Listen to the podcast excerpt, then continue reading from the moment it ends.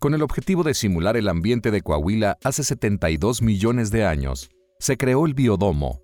Aquí se pueden apreciar algunos organismos pancrónicos, es decir, aquellos que han tenido un éxito adaptativo que les ha permitido mantener su línea evolutiva a través del tiempo, por lo que la comparación morfológica de estos seres vivos con sus ancestros fosilizados permite pensar que estos taxones no han tenido grandes cambios desde su aparición.